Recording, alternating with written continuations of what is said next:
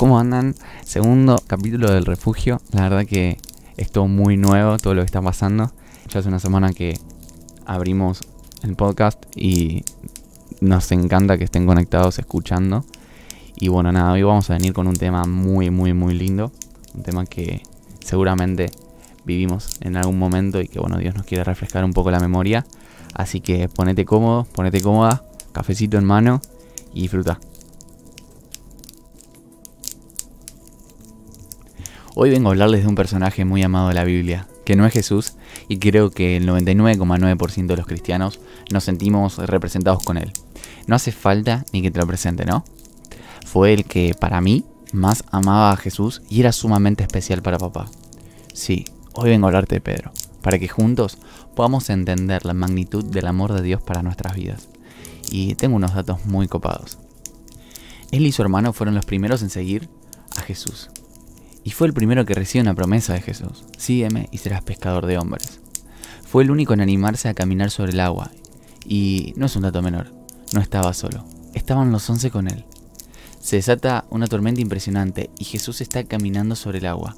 O sea que el escenario donde estaba Pedro no era para nada agradable. Me lo imagino pensando, uff, está toda la banda.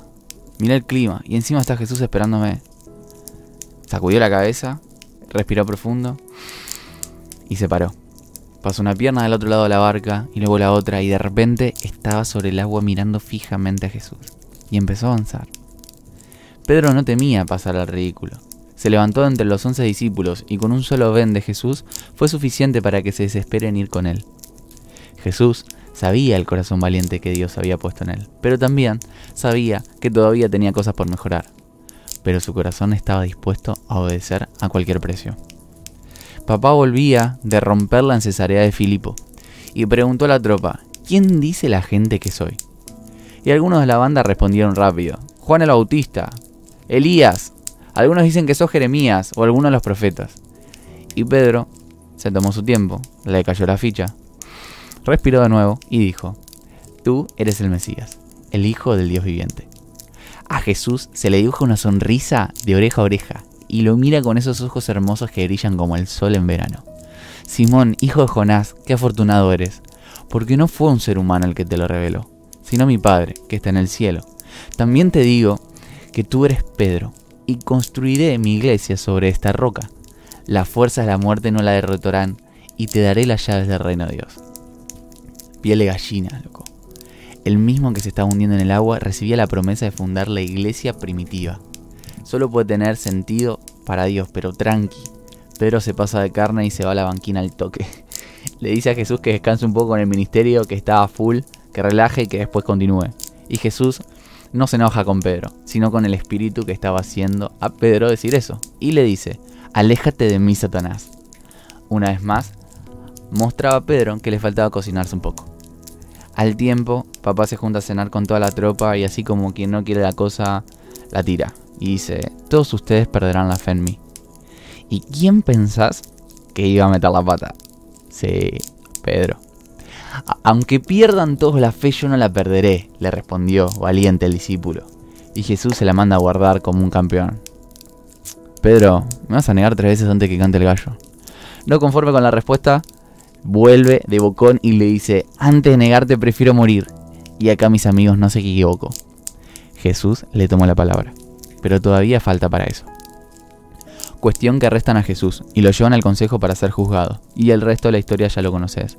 Pedro va con toda la multitud y una persona lo identifica y pregunta, ¿vos no sos el que andaba con Jesús? Y él responde, no sé de qué estás hablando. De repente lo identifican de nuevo y le dicen, tú andabas con el Nazareno. Yo no conozco a ese hombre. Y otra vez lo identificaron. Y él respondió, yo no lo conozco. De repente escucha el canto de un gallo, y por un momento un silencio helado corrió por el cuerpo de Pedro hasta llegar a lo más profundo de su memoria. Atónito, boquiabierto, cae en que hizo lo que dijo que no iba a hacer. Yo creo que nadie sintió tanta culpa y tanta condenación como Pedro. Saber que por su cabeza revoloteaba el canto de ese gallo, pero algo peor andaba dando vueltas. El saber que ese canto también lo había escuchado su maestro. Creo que ni mil puñales en el corazón deben doler tanto como le dolió a Pedro haberse equivocado así. Después lo condenan a Jesús, lo torturan, lo crucifican y como ya sabemos muere. Un par de días después ya era de noche y los discípulos estaban juntos. Nadie decía nada. La tensión se podía cortar con un hilo. Todos habían fallado. Me imagino ese momento. Los discípulos completamente desconcertados, pensando que el final iba a ser otro, no entendiendo nada de todo lo que estaba pasando. Y esta vez la situación se repetía. Una tormenta feroz se desataba, pero en esta ocasión la tormenta era interna. En medio de toda la banda se levanta Pedro, con un nudo en la garganta, rememorando cada vez que dijo que no conocía a aquel al que le había prometido dar su vida. Tenía una culpa que pesaba en sus pies, pero más pesaba en su conciencia. Se levantó, con la cabeza agacha, diciendo, voy a pescar. Nosotros vamos con vos, le respondió el resto. Y subieron a la barca, tiraron la red y no pescaron nada durante toda la noche. ¿Y cuántas veces estuvimos así con Jesús? Algunas veces súper prendido a fuego, pero en algún momento hicimos la nuestra, lleno de culpa, no volvimos a Él y vamos de nuevo donde papá nos sacó, pero no encontramos la salida en ese lugar. Quizás lo estás viviendo ahora, pero déjame decirte que no hay ninguna historia con Jesús que termine mal. Mirá lo que pasó. Se acerca un hombre a la orilla y les pregunta si habían pescado algo, y claramente la banda le responde que no tuvieron suerte. Por eso el hombre en la orilla le vuelve a decir que tiran la red del otro lado, y de la nada la red se empieza a llenar de peces. Sí, ese hombre era Jesús, y solo sé que llenó esa red para que toda la banda vuelva a reencontrarse con él. Porque a pesar de todo, él los amaba con toda su vida. Cuando llegan, les había preparado el desayuno, se sentaron todos y empezaron a comer. El silencio era el protagonista de la escena una vez más. Pedro esquivaba la mirada del maestro y de repente se escucha aún. Pedro, ¿me amas? Muerto de vergüenza titubea aún. Sí, sí, tú sabes que te quiero. Entonces apacienta mis corderos. Pedro, ¿me amas? Sí, te amo, le dijo. Bueno, pastorea mis ovejas. ¿Y Pedro, me amas? Y acá pasó lo más hermoso de la historia. Pedro se quiebra. Señor, tú lo sabes todo, tú sabes que te amo.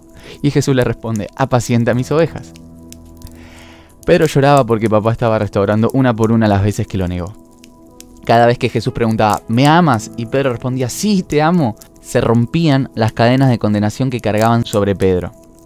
No solo papá estaba restaurando el corazón de la iglesia, sino también estaba preparando a la iglesia que iba a venir. Y hoy papá está en la orilla, esperando a que dejes de tirar la red en donde no vas a pescar lo que realmente necesitas. Jesús quiere restaurar todas las heridas de la vida, para que sueltes todo el peso extra que no te permite vivir como realmente te mereces y dejarte el corazón como nuevo. Él estuvo esperando desde que te fuiste, así que créeme, yo fui como Pedro y no está para nada enojado con vos, no te tiene rencor, así que, ¿qué te parece si nos amigamos con Jesús? Excelente. Sabía que ibas a decir que sí. Pero lo mejor de todo es que la historia no terminó. Pedro seguía siendo aún el más pasional, el más bardero de toda la tropa, pero tenía un pedazo de corazón que conmovía en los ojos del jefe. Era re celoso de Juan, zarpado. No se bancaba el niño consentido del team. Era como un Woody Boss Lightyear, pero con Jesús. Jesús pasa 40 días con todos los discípulos y finalmente vuelve a donde siempre perteneció, al reino de los cielos. Pero tranquilos, no nos iba a dejar solos. Era parte del plan. En ese momento nos estaba dejando a una persona súper, súper especial y sensible, que es el Espíritu Santo. Lo bueno es que la banda todavía no sabía qué estaba por pasar. Jesús antes de irse les dice que sigan buscando. Y cuando se cumplió el décimo día de la asunción de Jesús a los cielos, Pedro y todo el grupo estaban reunidos en el aposento alto y fueron llenos del poder del Espíritu Santo y a partir de ahí todo cambió. Pedro alza la voz y empieza a predicar el Evangelio, consiguiendo que se convirtieran más de 3.000 personas. Y quizás sin saberlo, se había convertido en el primer evangelista de la historia de la iglesia primitiva. Pero no queda ahí. También es el primero en sanar a un paralítico después de todos los milagros que hizo Jesús. ¿Y sabes cómo terminó la historia de Pedro? Cumpliendo su palabra. Sí, muriendo también en una cruz por hablar de la vida de su maestro, su mejor amigo. Pero la pregunta es por qué Dios lo eligió a él. Era el más bardo de toda la banda, el más calentón. No tenía un currículum decente para fundar la iglesia primitiva, pero Jesús lo eligió a él. Porque Pedro sos vos, soy yo, somos todos. Y te eligió a vos, sí, a vos, para que construyas su iglesia, con todo y mambos.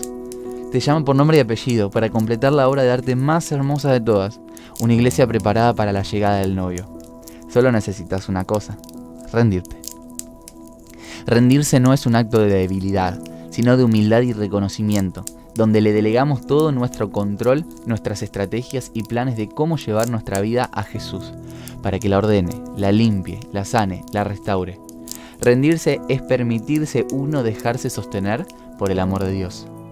Cuando nosotros nos rendimos, somos tierra fértil para crecer en el carácter de Jesús y poner un ladrillito más en la obsesión más intensa que tiene, que es fundirse en un abrazo eterno con el motivo perfecto de su sacrificio, la novia hermosa por dentro y por fuera, esperando al novio ansioso para disfrutar toda la eternidad con él.